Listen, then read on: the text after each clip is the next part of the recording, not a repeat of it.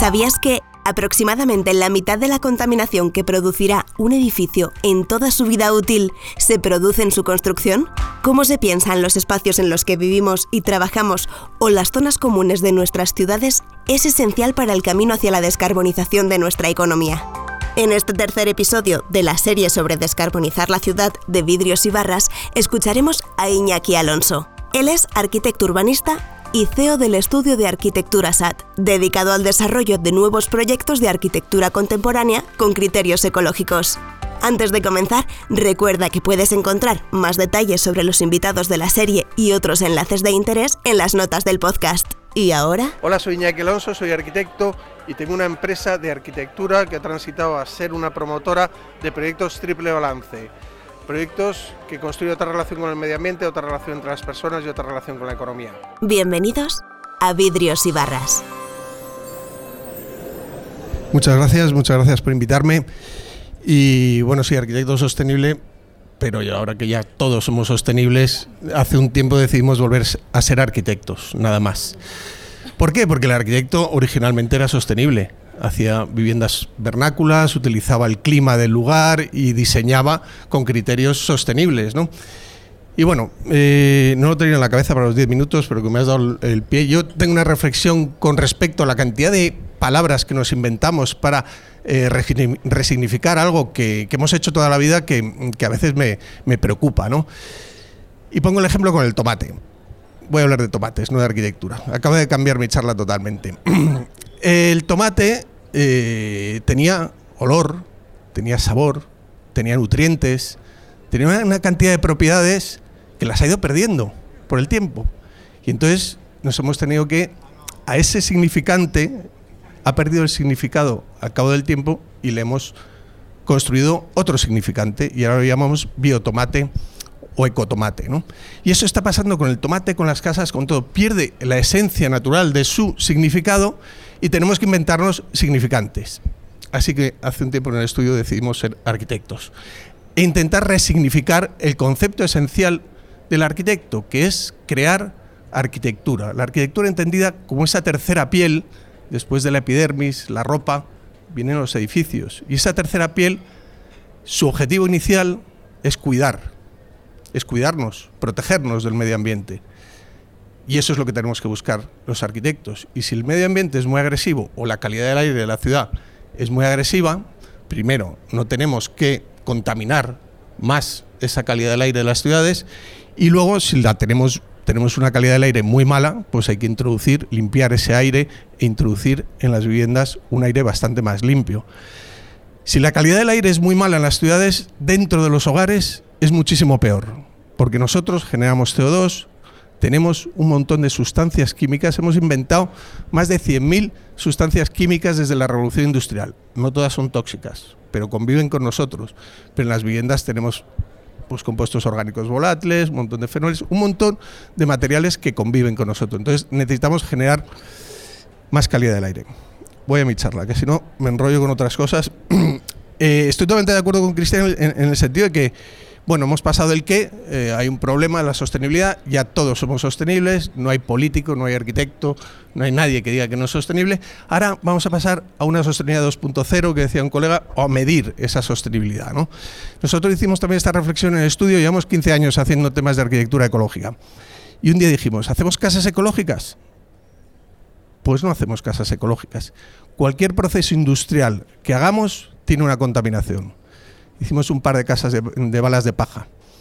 Incluso si hago una casa con balas de paja, que parece que la paja no tiene contaminación, tengo un tractor que corta la paja y tengo una empaquetadora que empaqueta la paja y que gasta 20 litros de gasoil. Vamos a medir esos litros de gasoil y vamos a ver el esfuerzo que cuesta construir cualquier cosa. Si quisiésemos no afectar nada, lo mejor sería no hacer nada.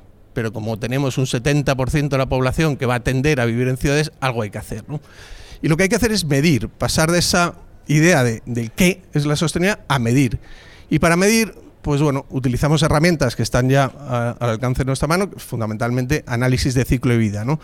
Nosotros somos un estudio de arquitectura, pero también montamos una asociación que se llama Ecómetro para desarrollar herramientas digitales de fácil uso, muy sencillas, que nos puedan medir el análisis de ciclo de vida de para ver el impacto real de un edificio, ¿no? Saber cuánto CO2 cuesta construir un edificio. Preguntas a cualquier arquitecto, preguntarle, ¿cuántos, ¿cuánto CO2, cuántos kilos de CO2 por metro cuadrado cuesta construir tu edificio? Ni idea. Nadie lo sabe. Se están empezando a hacer ahora eh, mediciones y empezamos a ser un poquito conscientes de lo que cuesta construirlo. Sí que sabemos o vamos tendiendo hacia edificios que gasten poca energía en el uso. En el 2020 entra una normativa, edificios de energía casi nula. Vamos a, tener, eh, vamos a tener edificios que no van a gastar casi energía.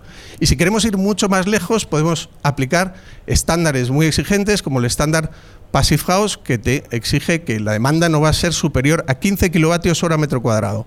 Ese concepto lo tenemos, claro, ya sabemos los kilovatios hora metro cuadrado lo que cuesta construir de lo que cuesta usar un edificio están claros. Todo lo que hemos construido hasta ahora el peso fundamental, peso medioambiental fundamental, un 70% del peso medioambiental estaba en el uso, porque los hemos construido una arquitectura que gastaba muchísima energía porque la energía era barata y no había un problema de cambio climático en el, siglo XX, ¿no? Entonces hemos hecho edificios consumidores y luego expulsan toda la mierda que pueden a través de emisiones de CO2, del agua. Ahora vamos a edificios bueno, que funcionen más como un metabolismo y que intenten consumir lo menos posible. Entonces, en esa época el edificio consumía y hemos desarrollado normativas para que ese consumo se reduzca. Ahora mismo, si hacemos un edificio eh, Passive House, pues prácticamente el consumo se podría equiparar a lo que cuesta construir el edificio. Pero si ese consumo lo reducimos y además utilizamos energías renovables in situ en el edificio y además lo hacemos 100% eléctrico, por lo tanto no hay nada de combustión, un edificio 100% eléctrico, sin gas, sin biomasa, aunque sea renovable en las ciudades, que no utiliza nada de combustión, tenemos un edificio y que utiliza 100% de energías renovables, una parte de producción propia y otra con comercializadoras de energía renovable, tenemos un edificio CO2 nulo en el uso. Ese edificio no emite ni un solo gramo de CO2.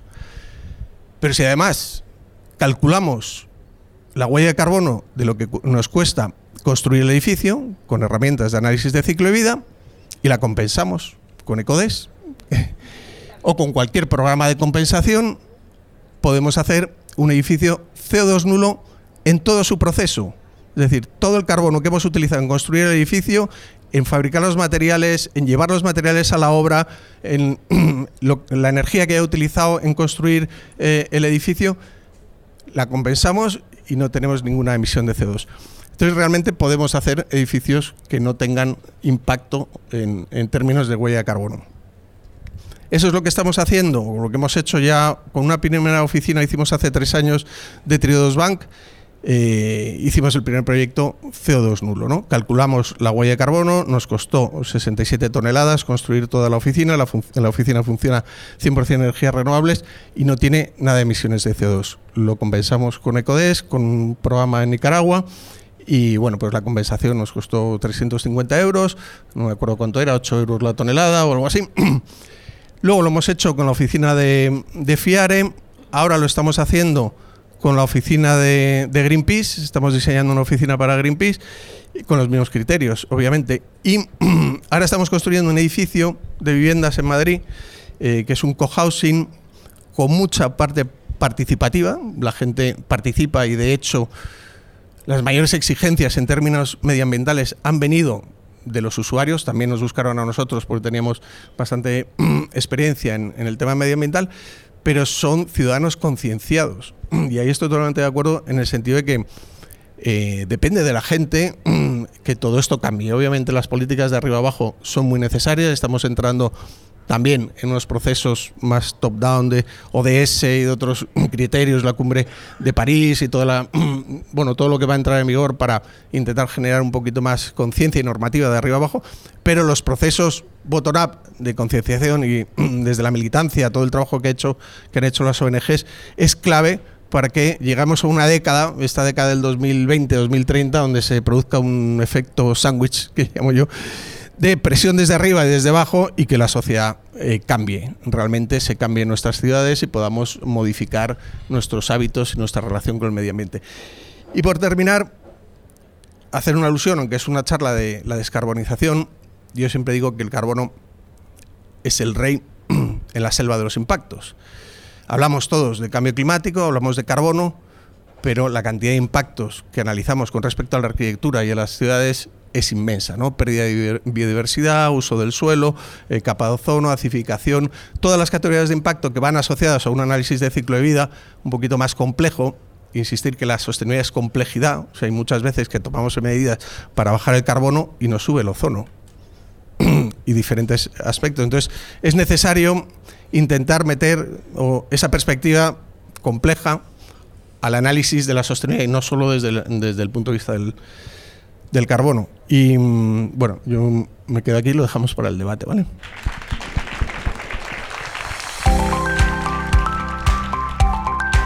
Pues me ha parecido un evento muy interesante porque sobre todo ha habido eh, iniciativas que se han comentado muy aterrizadas, muy de andar por casa. Sí que es fundamental que las ciudades sean inteligentes, pero a lo que se ha, se ha dicho, ¿no? se ha existido por varios ponentes, que al final las personas tienen que estar en el centro de, esas ciudades inteligentes.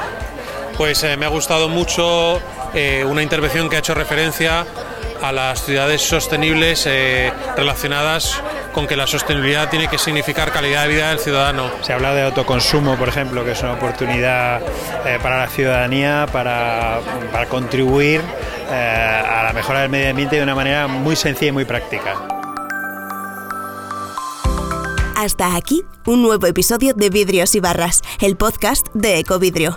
Cada jueves te traeremos una voz cargada de ideas para proteger lo que más nos importa. Y si te ha gustado, no olvides suscribirte y compartir este podcast con alguien a quien pueda interesarle su mensaje. Puedes encontrarnos en iTunes, iBox, Spotify o agregarnos a tu app favorita. Hasta el próximo episodio.